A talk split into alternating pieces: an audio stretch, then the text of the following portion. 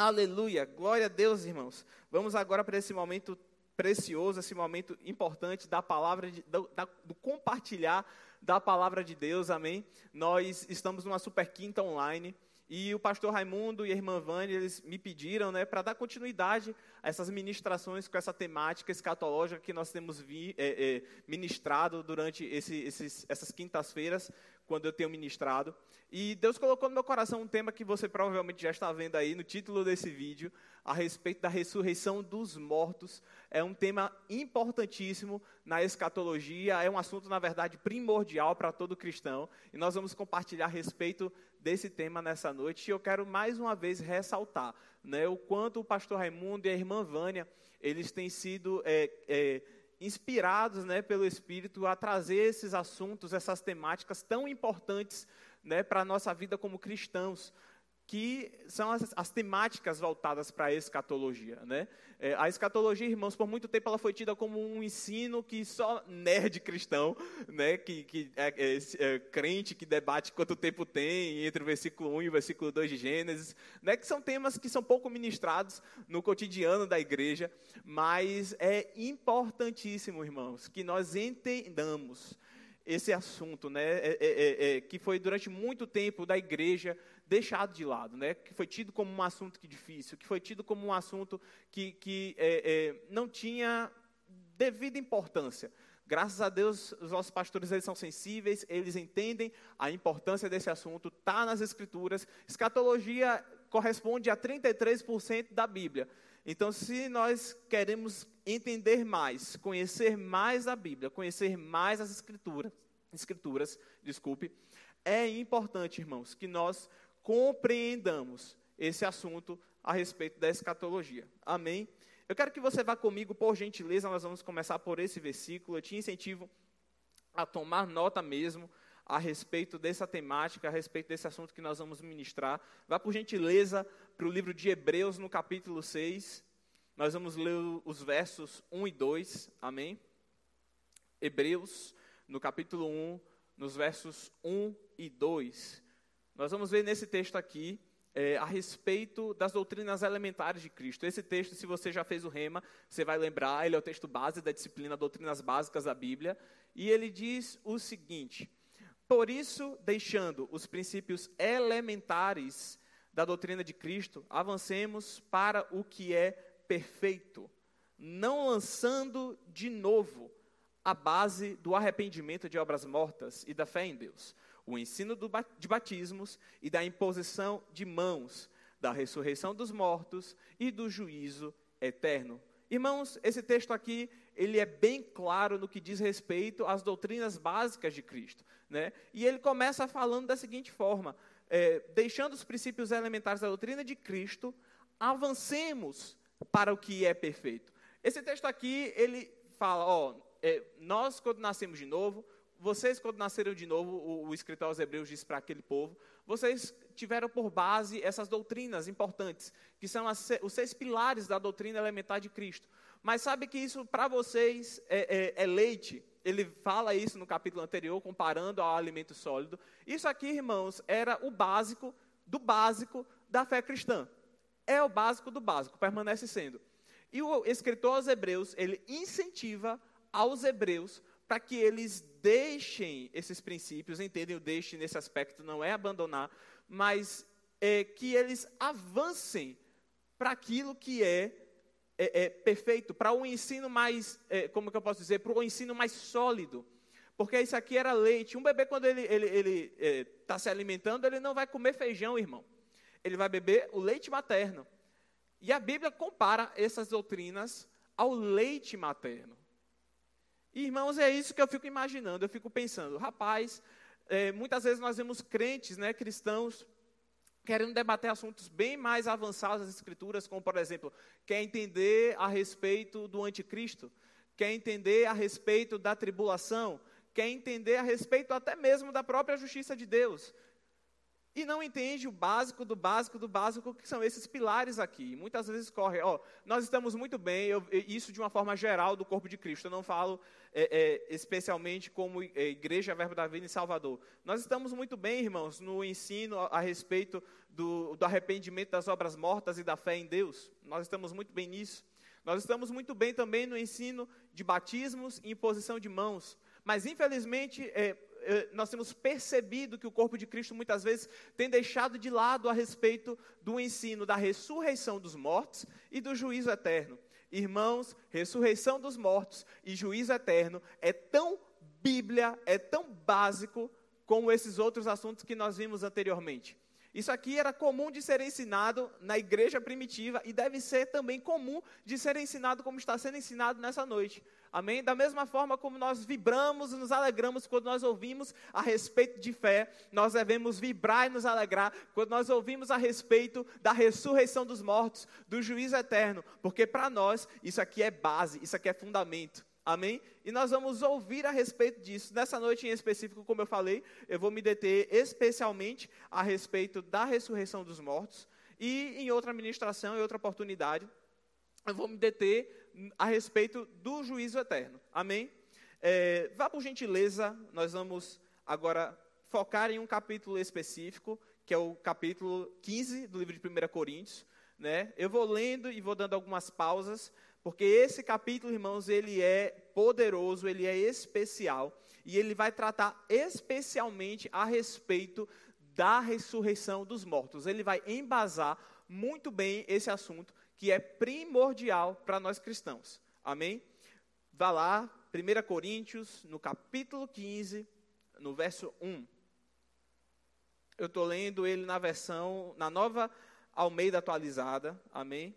Se eu ler alguma outra versão, eu vou falar para vocês durante a ministração. Eu creio que essa noite, irmãos, é uma noite onde nós vamos embasar mais. Né? Vai ser uma noite de ensino, como as outras, mas eu vou me deter bem as Escrituras, nós vamos ler bastante o, o, o texto de 1 Coríntios, e nós vamos parando e vamos explicando. Amém? 1 Coríntios, no capítulo 15, no verso 1, diz o seguinte: Irmãos, venham lembrar-lhes o evangelho que anunciei a vocês, o qual vocês receberam e no qual continuam firmes. Por meio dele, vocês também são salvos, se retiverem a palavra. Assim tal como a preguei a vocês, a menos que tenham crido em vão. Antes de tudo, entreguei a vocês o que também recebi: que Cristo morreu pelos nossos pecados, segundo as Escrituras. Verso 4: e que foi sepultado e ressuscitou ao terceiro dia, segundo as Escrituras. Irmãos, eu vou dar uma pausa aqui. Esse trecho ele já começa de forma extraordinária. Por que isso? porque ele tá, ele, o apóstolo Paulo ele começa a apresentar aqui aos coríntios é, a respeito do evangelho que ele anunciou a eles. Ele deixa bem claro aqui que se eles receberam de fato esse evangelho e o acolhessem e permanecessem firmes naquilo que foi ensinado para eles, eles é, é, de fato viveriam a plenitude disso e eles ter, é, estavam de fato salvos. É, e ele continua dizendo o seguinte: que o que ele recebeu da parte do Senhor, a revelação que ele recebeu da parte do Senhor a respeito desse evangelho, ele entregou aos coríntios. E o que foi que ele recebeu da parte do Senhor? Que Cristo morreu pelos nossos pecados, segundo as Escrituras. Isso é extraordinário. E que foi sepultado e ressuscitou ao terceiro dia, segundo as Escrituras. Irmãos, nós vemos aqui logo no início do capítulo 15 do livro de 1 Coríntios, que a ressurreição de Jesus, ela foi muito mais do que apenas um fato histórico. De fato, Jesus ele morreu, ele foi sepultado e ele ressuscitou. Mas o que o apóstolo Paulo está dizendo aqui aos coríntios é que as escrituras já haviam profetizado a respeito da morte, do sepultamento e da ressurreição de Jesus. Então, as escrituras já haviam dito a respeito disso. Isso era um fato que já havia sido profetizado. Irmãos, eu não sei vocês, mas eu fico impressionado com a precisão das profecias bíblicas. Isso aqui, irmãos, não foi escrito no Novo Testamento depois que Jesus, ele de fato morreu, foi sepultado e ressuscitou. Não. Isso aqui estava na antiga aliança, antes mesmo do Messias vir à terra, de ser enviado pelo Pai para morrer no no seu lugar pelos nossos pecados e aí ressuscitar, cumprindo a justiça. Então, irmãos, nós vemos que a ressurreição de Jesus, a morte, o sepultamento e a ressurreição de Jesus, ele já havia sido profetizado na antiga aliança. E aí o texto ele continua falando a respeito das testemunhas, das pessoas que viram Jesus, os 120, fala a respeito depois dos 500, e no verso 2 ele continua dizendo o seguinte: Ora, se o que se prega é que Cristo ressuscitou dentre os mortos, como alguns de vocês afirmam que não há ressurreição de mortos? Vamos dar uma pausa aqui. Vamos entender o que é que Paulo ele está falando a respeito desse versículo, entender melhor o contexto da época, entender o que é que se passa aqui. O apóstolo Paulo ele escreveu para os coríntios, para a igreja de Corinto.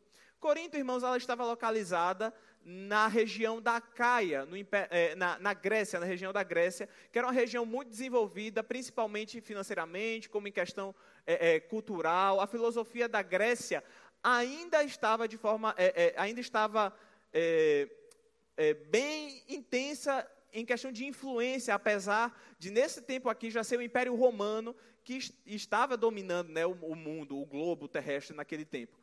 E apesar de ser o Império Romano que estava dominando essa região, é, nós vemos que, por exemplo, essa carta, com a maior parte do Novo Testamento, foi escrito no grego koiné. Quem escreveu todo o Novo Testamento foram judeus, teve apenas um grego, que foi Lucas, que escreveu. Mas os judeus, né, o apóstolo Paulo, é, é, o apóstolo Pedro, eles escreveram o Novo Testamento no grego koiné. Isso aqui nos mostra o nível de influência que a, o, o, a cultura grega ainda tinha nesse tempo. O grego koiné ele era mais influente do que, por exemplo, o inglês é hoje. Muitas nações, todas aquelas nações, elas estavam debaixo ainda da influência da Grécia, apesar do Império Romano estar dominando naquele tempo. E uma das coisas que ainda predominava naquele tempo, juntamente com a cultura grega, juntamente com o pensamento grego, era de que não havia ressurreição. Ressurreição na cabeça de um grego era algo, irmãos, que era inconcebível né, nós, é, é, é, para um grego, o que é que acontecia a partir da morte? A morte era uma libertação do corpo. E a partir do momento em que aquela pessoa morria, é, é, a, o espírito, a alma dessa pessoa saía e por toda a eternidade ela ficava livre. Isso no pensamento grego. E o pensamento grego, irmãos, ele estava de forma sorrateira, invadindo o modo da igreja pensar, Irmãos, o pensamento grego ele começou a se misturar de forma tão intensa com o cristianismo que uma das maiores heresias da igreja do primeiro século, que foi o gnosticismo, é, é, surgiu e começou a se espalhar como um câncer pela igreja. E isso foi altamente combatido pelos apóstolos nas escrituras. E sabe, irmãos, que se nós não nos atentarmos, nós não tomarmos cuidado, pensamentos como esse, coisas como essas, podem é, nos roubar do que de fato as escrituras nos mostram nesse tempo. Irmãos, o pensamento grego ele estava se espalhando naquele tempo, se misturando, e por isso o apóstolo Paulo ele é bem enfático ao escrever à igreja de Corinto a respeito disso, falando a respeito de que, é, o que se o que se prega é que Cristo é, ressuscitou dentre os mortos, como é que os coríntios que haviam recebido anteriormente a palavra não estavam crendo na ressurreição? Como é que eles não estavam crendo em algo que era tão básico? Irmãos, para você ter noção de como o grego zombava da ressurreição, no livro de Atos, no capítulo 17, Paulo ele vai para o Areópago e ele começa a discutir com os intelectuais daquele tempo que estavam lá presentes, e ele começa a falar e os intelectuais né, da Grécia, os gregos, os filósofos, começam a ouvir ele. E Paulo fala: Olha, eu creio nesse, de, nesse mesmo Deus que vocês têm aqui, essa estátua, que é o Deus desconhecido. Paulo começa a falar a respeito de que Deus ele não habita em templos humanos, que Deus ele, ele delimitou todas as coisas, de que ele era sábio, de que ele era grande. Deus, é, Paulo ele começa a falar, ele cita alguns dos poetas é, é, gregos, quando ele diz né, que nele nós vivemos, nos movemos e existimos, e até aí os gregos estavam ouvindo atentamente, estavam aplaudindo, estavam gostando daquilo que Paulo estava falando.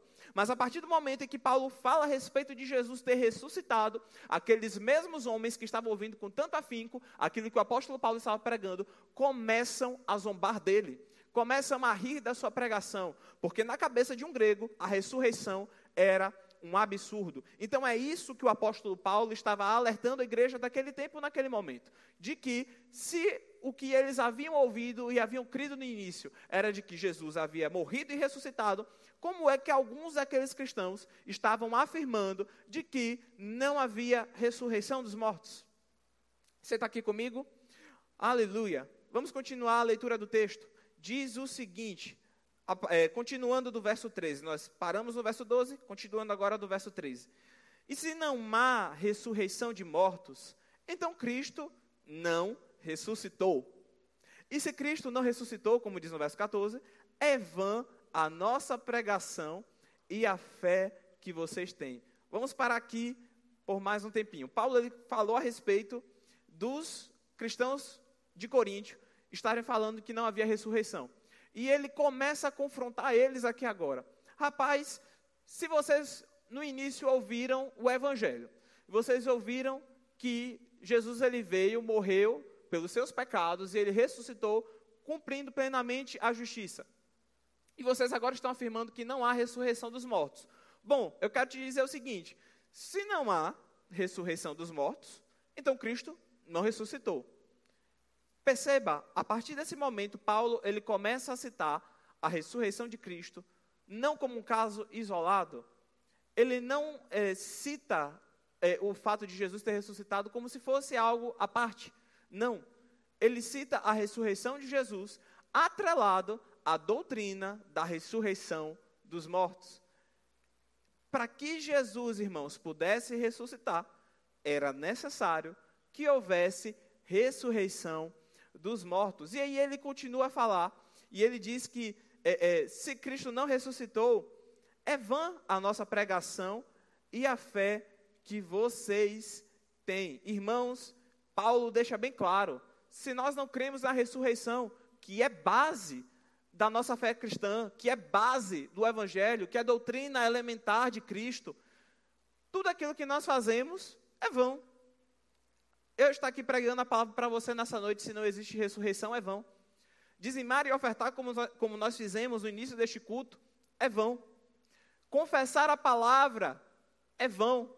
Acordar todas as manhãs, levantar as nossas mãos e adorar ao Senhor, se nós não cremos na ressurreição, é vão. O apóstolo Paulo deixa isso bem claro. Você consegue compreender a importância que tem a doutrina da ressurreição dos mortos? Consegue perceber o como isso é importante para mim e para a sua vida como cristãos? Entender essas verdades, irmãos, faz parte do nosso DNA como cristãos. Isso aqui deve estar tão impregnado em nós, assim como a fé está. Assim como nós entendemos a importância da imposição de mãos, do que nós recebemos quando as mãos são impostas sobre nós, a respeito do batismo, a respeito do falar em outras línguas, a respeito do batismo nas águas, a respeito, irmãos, é, é, de cada doutrina elementar de Cristo, do arrependimento de obras mortas. Irmãos, assim como todas essas coisas estão bem entranhadas e impregnadas em nós, é importante que nós ouçamos, entendamos e tenhamos isso bem impregnado em nosso coração a respeito da ressurreição dos mortos. Porque se nós não cremos nisso, todas as outras coisas que nós fazemos é tudo em vão. É o que as Escrituras nos mostram. Amém? Vamos continuar no verso 15.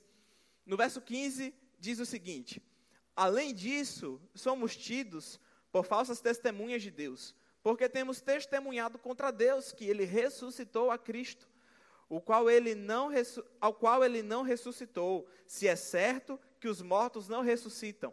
Verso 16: Porque se os mortos não ressuscitam, Cristo também não ressuscitou. Verso 17: E se Cristo não ressuscitou, é vã a fé que vocês têm e vocês ainda permanecem nos seus pecados. Irmãos, o apóstolo Paulo ele deixa bem claro aqui: se nós não cremos na ressurreição, se a ressurreição de fato ela não existiu, Jesus ele não ressuscitou. E se ele não ressuscitou, a justiça não foi plenamente cumprida e nós ainda estamos em nossos pecados. Por que isso, irmãos? Porque a justiça ela só pode ter sido plenamente cumprida. Nós de fato estamos livres do nosso, dos, dos nossos pecados porque Jesus ele, ele completou todo o processo sacrificial. Para que os pecados eles fossem removidos, era necessário que Jesus morresse, fosse sepultado e ressuscitasse e fosse assunto aos céus. Se Jesus não ressuscitou, a justiça não foi plenamente cumprida. Então, se não há ressurreição, não há justiça. Se não há ressurreição, não foi possível nascer de novo. Se não há ressurreição, nós não nascemos de novo. E se não há ressurreição dos mortos, nós não podemos dizer que cremos no Evangelho. Você está aqui comigo? Aleluia. Irmãos, e essas verdades me empolgam. Eu fico empolgado com essas verdades da palavra. Aleluia. No verso 18, vamos continuar. No verso 18 diz: o apóstolo Paulo, ele, irmãos, eu, eu, eu, fico admirado com a retórica do apóstolo Paulo, a forma como ele argumenta. Em alguns pontos ele é bem irônico. Nós vimos aqui esse texto anterior, ele estava ali sendo bem irônico com os coríntios, na, da forma como ele estava falando. Amém? E ele continua aqui no verso 18, dizendo o seguinte: E ainda mais, os que adormeceram em Cristo estão perdidos. Se a nossa esperança em Cristo se limita apenas a esta vida, somos as pessoas mais infelizes deste mundo. Irmãos, o apóstolo Paulo ele diz aqui que se de fato a ressurreição dos mortos, ela não existe, quem morreu adormeceu e está perdido. Não tem mais é, é, esperança para essas pessoas. E ele ainda vai além. Ele fala que se a nossa esperança em Cristo se limita apenas nessa vida, se depois de nós vermos tudo que nós vivemos aqui acabar e não tiver mais nada depois disso, nós somos as pessoas mais infelizes desse mundo. Irmãos, infelizmente existe um argumento, se você ouviu minha última ministração, você vai lembrar disso. Existe um discurso sendo espalhado aí por toda a terra nesses últimos dias, que é o do viva o hoje. Viva o agora. Irmãos, eu estudo publicidade e propaganda, eu sou estudante de publicidade e propaganda, eu lhe digo que essas campanhas que têm sido é, é, preparadas aí pelo mundo, estão sendo divulgadas, cada comercial, cada propaganda, cada campanha publicitária que vem com esse discurso. Irmãos, esses, esses discursos eles foram pensados 10 anos atrás, estão sendo veiculados hoje. Coisas que foram pensadas 5 anos atrás estão sendo veiculadas hoje. Sabe, e esse discurso ele tem perdurado. É, é, é, é um engano que, que está se espalhando de que nós devemos viver o hoje sem pensar no amanhã. Nós devemos viver o agora sem pensar na eternidade. Irmãos, isso não é um pensamento bíblico. Isso não é evangelho. O evangelho é você viver o hoje pensando no amanhã. O evangelho é nós vivermos o hoje com a nossa mentalidade na eternidade entendendo que tudo aquilo que nós fazemos hoje, aqui na terra, vai contar na eternidade. Tudo aquilo que nós plantamos hoje em vida, vai ter uma colheita na eternidade. Nós não podemos pensar, irmãos, que nós estamos isentos daquilo que nós fazemos hoje, como se na eternidade não houvesse um reflexo disso. E o apóstolo Paulo, ele deixa bem claro nesse texto, de que se de fato a ressurreição não existisse, nós seríamos as pessoas mais infelizes desse mundo. E graças a Deus, irmãos, que a ressurreição ela é real. Graças a Deus que a ressurreição ela é um fato. Graças a Deus que a ressurreição ela de fato existe. Ela é uma verdade bíblica. E nós podemos sim, irmãos, nos posicionar como as pessoas mais felizes e realizadas da face da terra. Amém? Vamos continuar no verso 20, diz o seguinte, e eu vou dar um tempo nesse verso que eu quero esmiuçar bem ele. No verso 20, diz o seguinte: Mas de fato, Cristo ressuscitou dentre os mortos, sendo ele as primícias dos que dormem. Irmãos, o apóstolo Paulo aqui, ele já começa a nos mostrar que, de fato, a ressurreição, ele começa a mostrar para os coríntios que, de fato, a ressurreição ela é real durante todo o, o início do capítulo, ele começa a mostrar o que não poderia ser possível caso a ressurreição de fato não existisse. E a partir daqui, ele começa a mostrar como é que a ressurreição ela opera, que a ressurreição dos mortos, ela é real e ela é uma doutrina do cristianismo. E ele começa, de fato, Cristo, ele ressuscitou dentre os mortos, sendo ele as primícias do que do, dos que dormem. Eu quero ler para você algumas outras versões desse mesmo texto. Na versão da Bíblia para todos, esse mesmo versículo, lá em 1 Coríntios, no capítulo 15, no verso 20, diz o seguinte: Mas a verdade é que Cristo ressuscitou dos mortos e é a garantia da, de ressurreição para os que morreram. Grave isso, a garantia de ressurreição para os que morreram. Na versão O Livro, diz o seguinte: Mas o fato é que Cristo ressuscitou mesmo dentre os mortos e se tornou o primeiro entre os milhões que um dia voltarão a viver. Na versão Palavra Viva, diz o seguinte: Mas o fato é que Cristo foi ressuscitado dos mortos, e é Ele o primeiro de uma grande colheita dentre todos que morreram. Irmãos, a palavra primícias, no original grego, lá no grego koiné, ela é a palavra a parte, e ela significa tirar os primeiros frutos da produção da terra que era oferecida a Deus, a primeira porção da massa da farinha, a primeira parte. Essa palavra primícias, irmãos, ela é uma palavra que ela tem um, um contexto agrícola.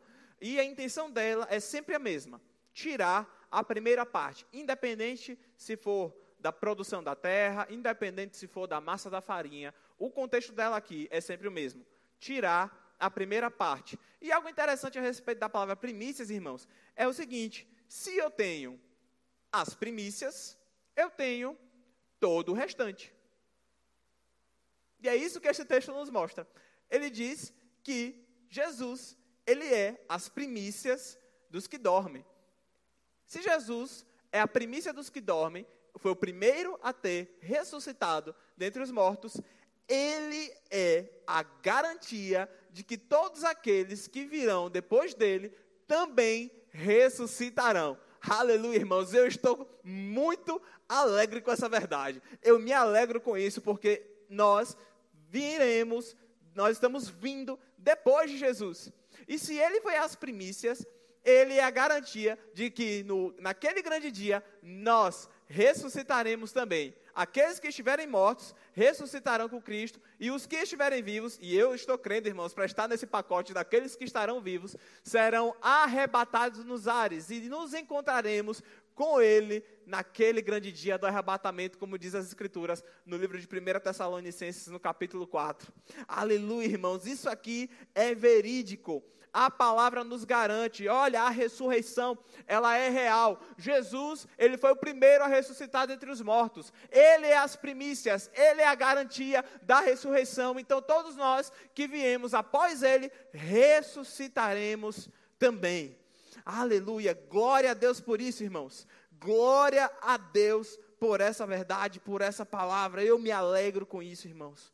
Aleluia. Vamos continuar aqui nesse texto, no versículo 21. Diz o seguinte: Visto que a morte veio por um homem, também por um homem veio a ressurreição dos mortos. Porque assim como em Adão todos morrem, assim também todos serão vivificados em Cristo. Aleluia! Irmãos, o texto nos mostra que se nós em Adão morremos, em Cristo nós ressuscitaremos. Irmãos, assim como a morte, ela entrou na humanidade por causa do pecado de Adão e ela se tornou universal na humanidade por conta de Adão, da mesma forma, porque Jesus ele ressuscitou, a ressurreição, ela se tornou universal, ela se tornou comum para toda a humanidade. Então, se da mesma forma como a morte ela entrou na humanidade por meio de Adão, a ressurreição entrou na humanidade por meio de Jesus. Então, todo humano sobre a face da terra, que um dia morrer, ele ressuscitará para o seu corpo. Aleluia. No verso 23, continuando, diz o seguinte: Cada um, porém, na sua ordem. Cristo, as primícias, depois os que são de Cristo na sua vinda. Irmãos, é, não, eu não entendo muito a respeito de como é que funciona um desfile militar, mas eu entendo o seguinte: que existe uma ordem. Primeiro vem um determinado grupo, depois vem outro determinado grupo, e assim por diante. E seguindo aquela ordem, existe aquele desfile. Da mesma forma é com a ressurreição. A palavra nos mostra que existe uma ordem para que as ressurreições ocorram. E a primeira aqui, de todas elas, que já ocorreu e que é a nossa garantia, foi a ressurreição de Cristo. Foi a ressurreição de Jesus, que é as primícias. E a palavra nos diz que, após as primícias, os que são de Cristo, ou seja, eu e você, caso morramos, ressuscitaremos. Se não morremos, se, não eh, se nós não morrermos, seremos arrebatados nos ares. Amém? Irmãos, é importante pontuar algo aqui, né? Porque nós devemos entender que existe uma diferença entre o milagre da ressurreição e a doutrina bíblica da ressurreição dos mortos. Você pode estar em casa nesse momento se perguntando, mas Eduardo, e todos aqueles que ressuscitaram antes de Jesus? Por exemplo, Lázaro. Lázaro, quando ele morreu, ele, Jesus, ele foi até o lugar onde ele estava, encontrou com Marta e Maria naquele lugar, e ele levantou a voz para o alto, deu graças ao Senhor, porque ele sempre o ouvia, e ele chamou Lázaro para fora, e Lázaro saiu ressurreto. Quando Jesus morreu também, por exemplo, é, é, é, no, no, momento do sacrifício em que ele disse está consumado e entregou o espírito dele, houve um terremoto e a, a Bíblia nos mostra que mortos saíram de seus túmulos. Mas, irmãos, o que nós vemos aí nesse caso de Lázaro, o que nós vemos aí nesse caso dessas pessoas que ressuscitaram, no momento em que Jesus ele se sacrificou, se chama milagre da ressurreição. O que é o milagre da ressurreição? Todas as pessoas que morreram e voltaram à vida, um dia morreram novamente. Você concorda comigo? Lázaro morreu de novo. Aquelas pessoas que ressuscitaram no dia que Jesus se sacrificou, morreram de novo. As 23 pessoas que o irmão Smith Wigglesworth orou e elas ressuscitaram, também morreram de novo. Você está aqui comigo? Esse é o milagre da ressurreição. Essas pessoas de fato voltaram à vida, mas em um determinado momento morreram de novo. Então, irmãos, por isso que, como está rodando aí alguns vídeos, e há muito tempo rodava, né, falando a respeito da ressurreição do Papa, tira isso da cabeça, porque isso, irmão, eu lhe digo, é história para boi dormir. Amém? Esses vídeos que ficavam circulando aí por muito tempo, até hoje circulam muitos desses, né, de teorias da conspiração, alguns que falam a respeito da ressurreição do Papa. Não tenha medo disso, tira isso da sua cabeça, que isso aí é conversa para e dormir. Amém, irmãos? E o que é de fato, Eduardo, a ressurreição dos mortos como doutrina básica? É um triunfo sobre a morte. Jesus, ele ressuscitou dos mortos e ele permanece vivo. A morte, naquele momento, ela foi tragada. Você está aqui comigo? Naquele momento, Jesus, ele morreu, ele ressuscitou e ele venceu a morte para todo sempre. Jesus, ele não vai morrer novamente.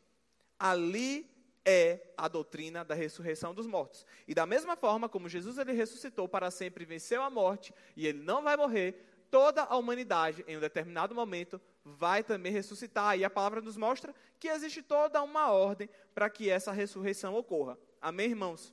Continuando o texto, no verso 24, diz o seguinte: E então virá o fim, quando ele entregar o reino ao Deus e Pai, quando houver destruído todo o principado, bem como toda a potestade e poder, porque é necessário que ele reine até que tenha posto todos os inimigos debaixo dos seus pés. O último inimigo a ser destruído é a morte. Aleluia. Irmãos, nós vemos aqui que existe toda uma cronologia sendo exposta, e é por isso que é importante nós entendermos a respeito da ressurreição dos mortos também. Porque quando nós entendemos a respeito da ressurreição dos mortos, nós conseguimos entender também a operação da cronologia bíblica, da cronologia escatológica. Nós conseguimos entender onde cada tempo ele se encaixa, nós conseguimos entender onde cada situação, onde cada texto bíblico vai se encaixar no desenrolar da história. E a palavra nos diz aqui que existe toda uma sequência, toda uma ordem para as ressurreições. E ela nos mostra aqui, irmãos, que de fato Cristo foi as primícias e depois os que são de Cristo na sua vinda. E aí ele continua dizendo que virá o fim quando ele entregar o reino ao Deus e Pai. Entretanto, irmãos, ele diz aqui, ele vai desenrolar, né? Jesus ele vem, ele, ele, ele vai vir buscar a igreja no arrebatamento. Irmãos, existem inclusive algumas subdivisões dos que são de Cristo. Algumas linhas eu não vou me deter muito a isso, porque nós não temos tanto tempo para poder explorar esse, tempo, esse tema aqui agora. Mas existem algumas subdivisões a respeito dos que são de Cristo. Algumas linhas que, por exemplo, acreditam o que nós cremos, como o verbo da vida, por exemplo. Nós cremos que é, no dia do arrebatamento, é, os mortos em Cristo, como igreja, aqueles que morreram depois de Jesus é, ter ressuscitado dos mortos e da igreja ter sido estabelecida na terra, eles ressuscitarão e serão, juntamente conosco, os que estarão vivos, arrebatados nos ares. Essa é uma primeira fase dessa ressurreição. É, no meio da tribulação, temos as duas testemunhas e temos os 144 mil evangelistas que também vão ressuscitar. E no final da tribulação, quando Jesus voltar para a terra, juntamente com a igreja, que somos nós, haverá também a ressurreição dos é, mártires da tribulação e dos santos da antiga aliança. Isso é o que nós cremos. Algumas outras linhas acreditam, por exemplo, que no dia do arrebatamento, todo mundo sobe junto. Santos, antiga aliança e igreja. E no final, mártires da tribulação, eles é, é serão ressuscitados. Nós não vamos nos deter muito a isso, é só uma curiosidade para que você fique por dentro. Existem essas subdivisões, mas o importante é que na vinda do Senhor Jesus existe ressurreição para os que são de Cristo. Amém? Você está aqui comigo? Então, é, é, Jesus ele vem, arrebata a sua igreja, os que são de Cristo sobem com ele, nós somos arrebatados, passam sete anos de tribulação, Jesus volta, existe também ressurreição nesse tempo. Amém?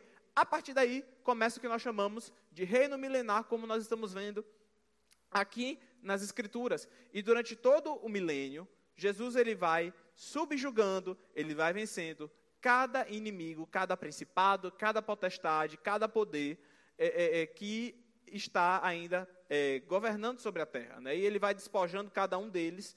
E a Bíblia nos mostra que ele vai botando cada um desses inimigos debaixo dos seus pés. E o último inimigo a ser vencido, a ser destruído, é a morte. E depois que esse inimigo é vencido, o reino é entregue e o que teologicamente nós chamamos de estado eterno inicia. Agora, irmãos, eu fico é, é, pensando em algo aqui e eu quero que você pense juntamente comigo.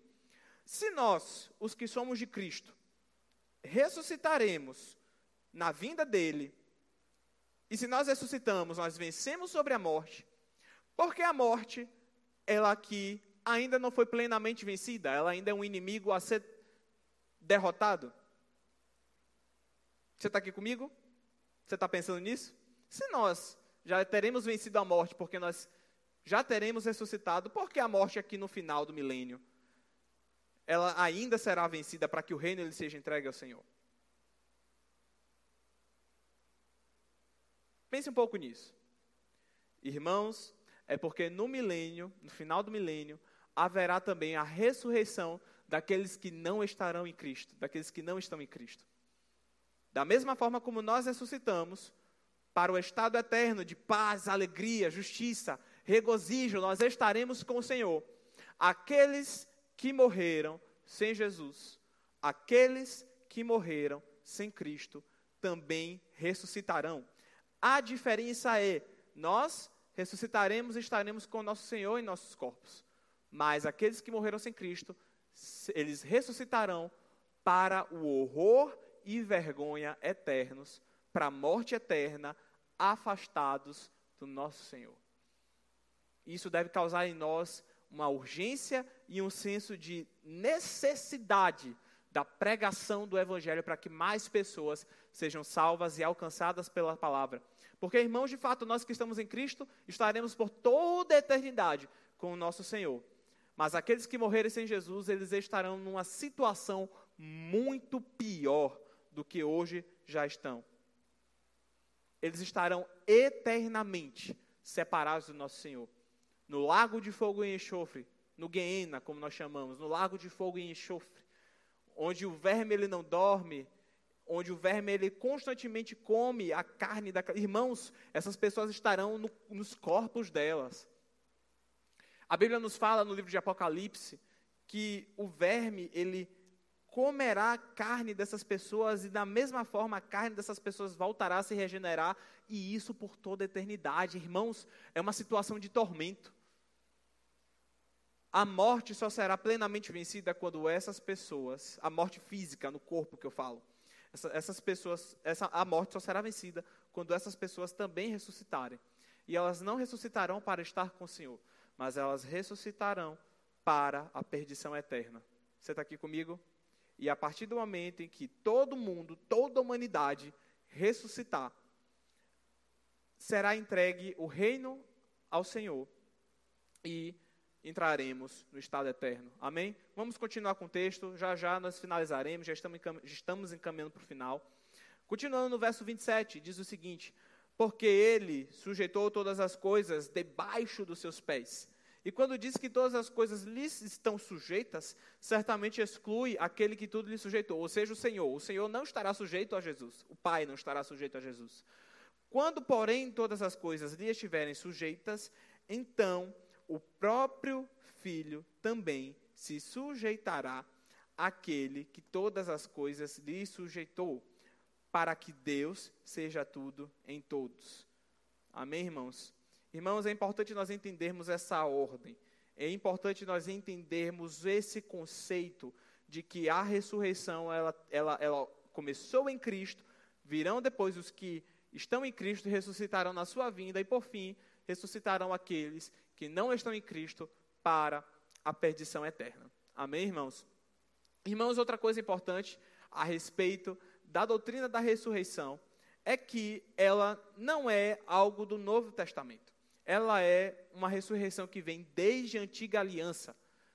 Mesmo que de forma bem rudimentar, irmãos. A ressurreição dos mortos já era vista na antiga aliança.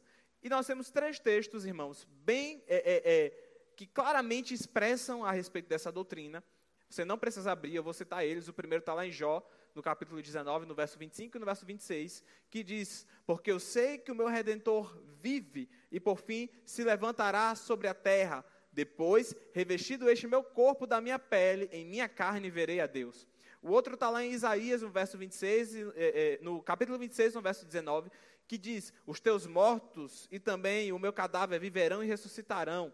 Despertem e cantem de alegria, vocês que habitam no pó, porque o teu orvalho, ó Deus, será como o orvalho da vida, e a terra dará luz aos seus mortos. E, por fim, Daniel, no capítulo 12, no verso 2, que inclusive nós vemos claramente essa distinção entre aqueles que ressuscitarão para a vida eterna e aqueles para a morte eterna, diz o seguinte: Muitos dos que dormem no pó da terra ressuscitarão, uns para a vida eterna e outros para a vergonha e horror eterno. Amém, irmãos? E por que eu estou dizendo isso a respeito da ressurreição, ela ser uma doutrina que percorre durante, é, é, é, desde o Antigo Testamento? Porque quando Jesus ele veio, as pessoas daquele tempo, elas é, é, é, estavam desesperançosas quanto à morte, elas temiam a morte. Você está aqui comigo? Por exemplo, quando Lázaro morreu, voltando para essa história de Lázaro, lá no capítulo 11 do livro de João, do Evangelho de João.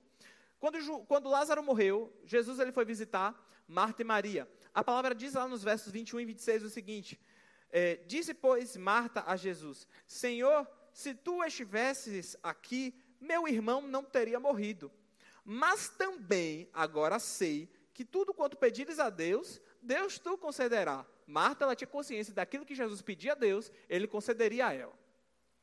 Deus concederia a Jesus. Amém? E aí Jesus ele vai e responde para Marta e diz o seguinte: Teu irmão há de ressuscitar. Perceba comigo de que o que Jesus estava dizendo aqui a respeito da ressurreição era a respeito é, é, do, do milagre da ressurreição. Porém, Marta ela estava com a consciência na ressurreição dos mortos como doutrina. E Marta ela diz para Jesus o seguinte: Disse-lhe Marta, eu sei que há de ressuscitar na ressurreição do último dia. Disse-lhe Jesus: Eu sou a ressurreição e a vida. Quem crê em mim, ainda que esteja morto, viverá. E todo aquele que vive e crê em mim nunca morrerá. Crês tu nisso? Perceba, Marta, ela tinha entendimento a respeito da doutrina da ressurreição dos mortos.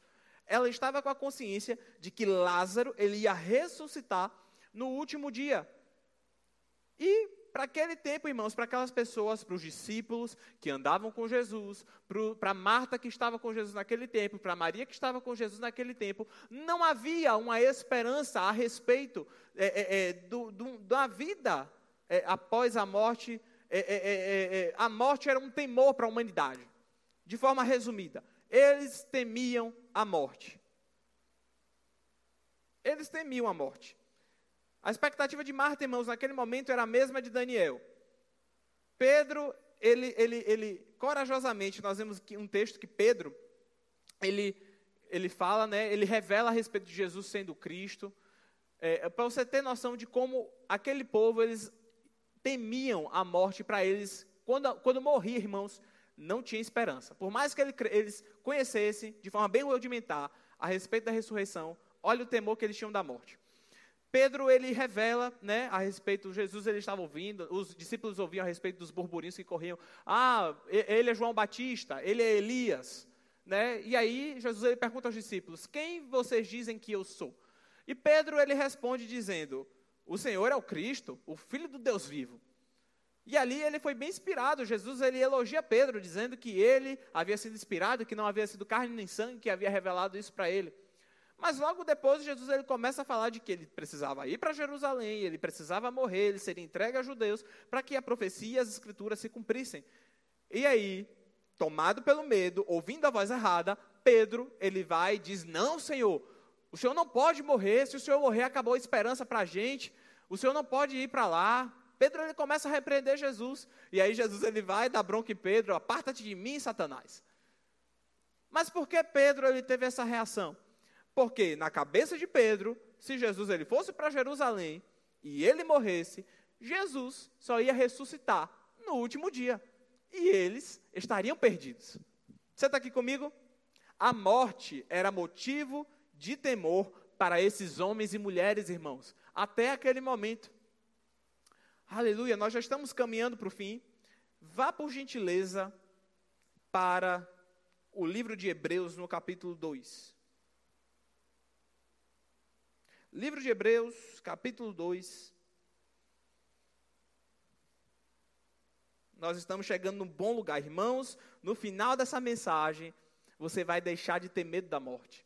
A ressurreição, irmãos, ela nos dá esperança. Esse é o resultado que a escatologia tem que gerar em nós como cristãos. Amém?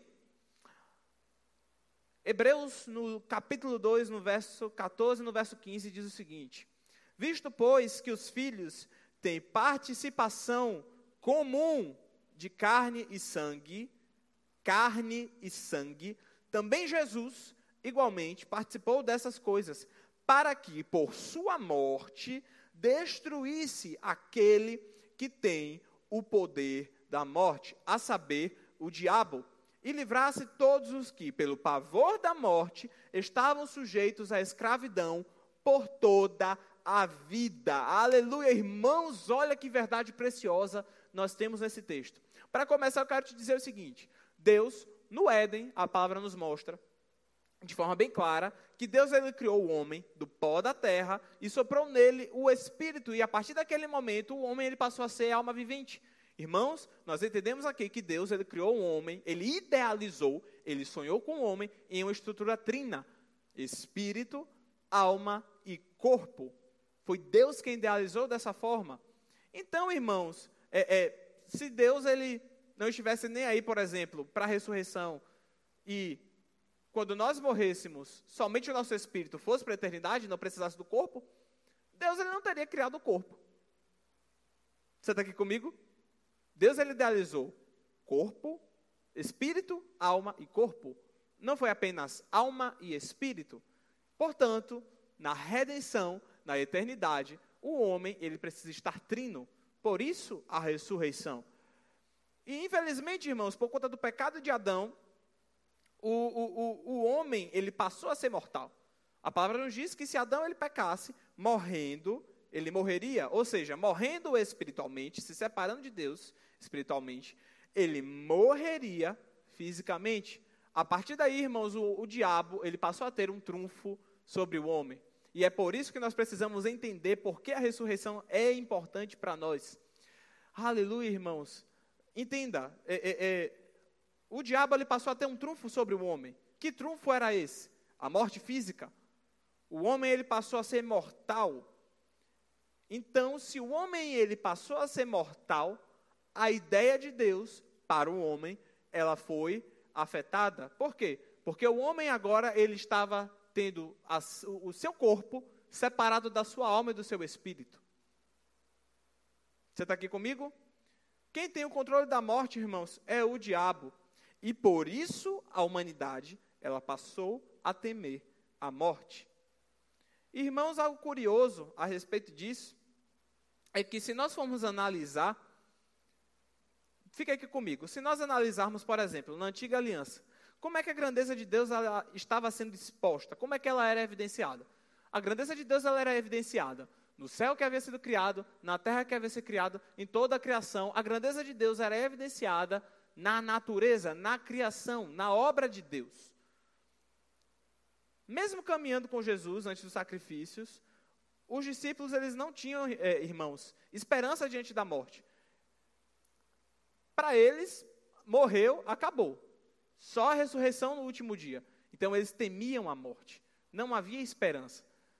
Entenda, porque eu estou pegando a grandeza de Deus na antiga aliança, mostrando como é que ele se comportava diante da morte, para o que eu vou falar agora. A partir do momento, irmãos, em que Jesus ele ressuscita, que Deus ele vai, ele eh, com grande é, é, poder, com sua forte mão, ele ressuscita Jesus dentre os mortos.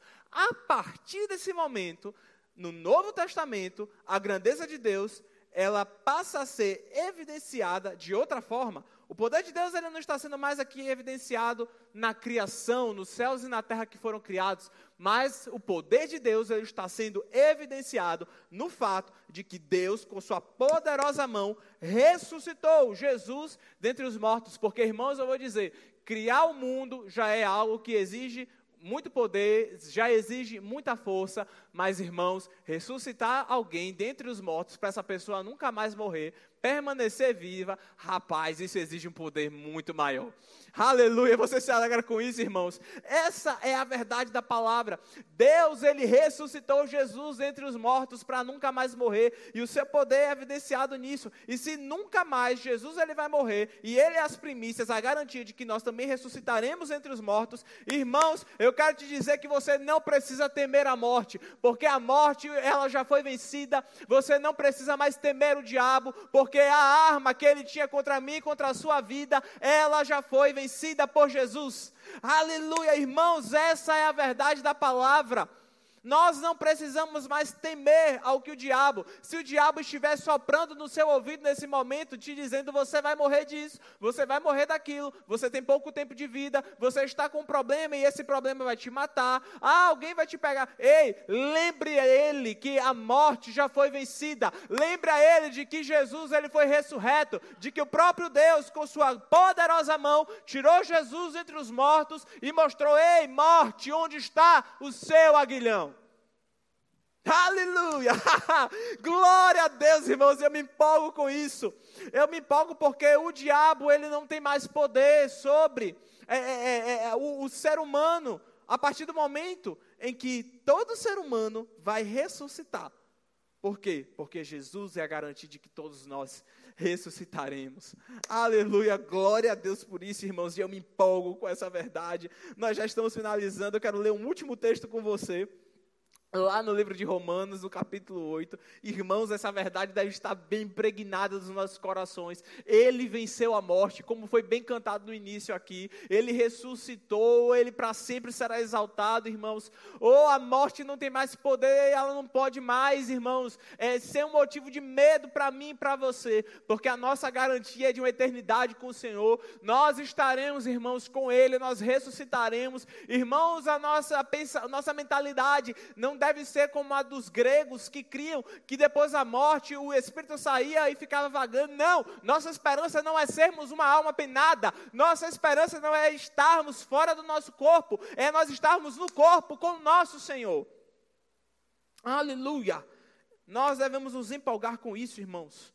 Glória a Deus. Nosso último texto para nós finalizarmos, no livro de Romanos, no capítulo 8, no verso 9, diz o seguinte: Vocês porém não estão na carne. Então, irmãos, vamos parar com essa desculpa de dizer que nós estamos na carne, porque nós não estamos na carne. Amém? Fica a dica. Mas no Espírito. Se de fato o Espírito de Deus habita em vocês. E se alguém não tem o Espírito de Cristo, esse tal não é dele. Se, porém, Cristo está em vocês, o corpo, na verdade, está morto por causa do pecado. Veja isso.